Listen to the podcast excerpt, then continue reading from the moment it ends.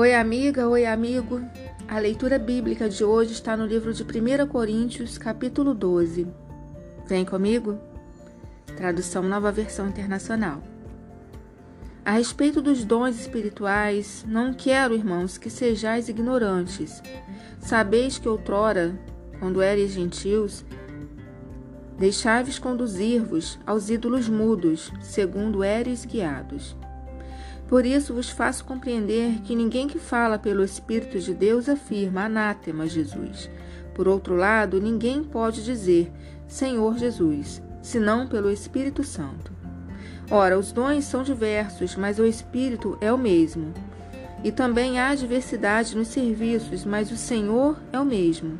E há diversidade nas realizações, mas o mesmo Deus é quem opera tudo em todos.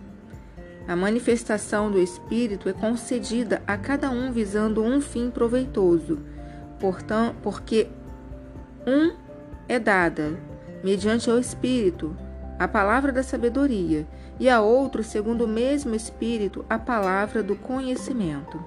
Outro, no mesmo Espírito, a fé, e a outro, no mesmo Espírito, dons de curar. A outro, operações de milagres, a outro, profecia a outro discernimento de espíritos, a um variedade de línguas e a outro capacidade para interpretá-las.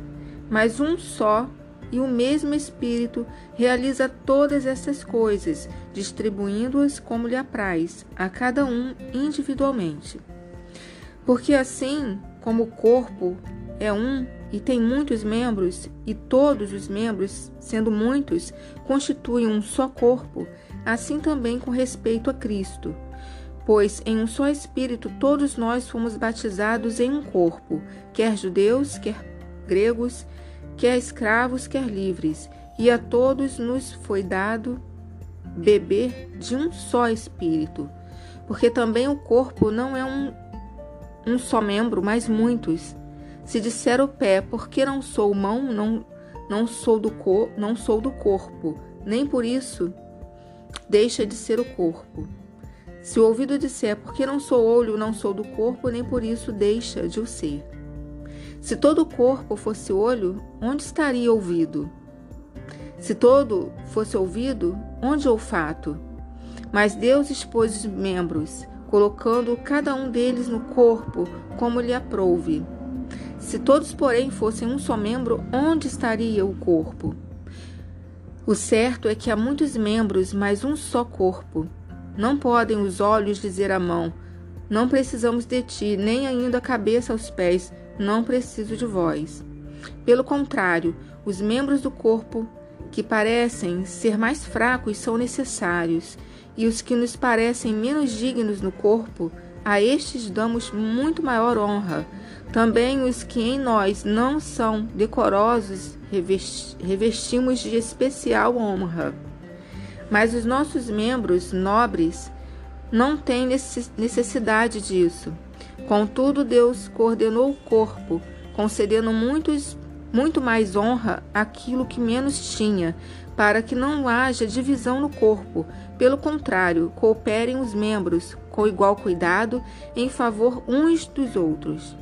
De maneira que, se um membro sofre, todos sofrem com ele, e se um deles é honrado, com ele todos se regozijam. Ora, vós sois corpo de Cristo, e individualmente membros desse corpo. A uns estabeleceu Deus na igreja, primeiramente apóstolos, em segundo lugar profetas, em terceiro lugar mestres, depois operadores de milagres, depois dons de curar, socorros, governos, variedades de línguas. Porventura são todos apóstolos ou todos profetas? São todos mestres ou operadores de milagres? Têm todos dons de curar? Falam todos em outras línguas? Interpretam-nos todos? Entretanto, procurai com zelo os melhores dons. Retificando a fonte da leitura, esse capítulo foi lido na tradução João Ferreira de Almeida.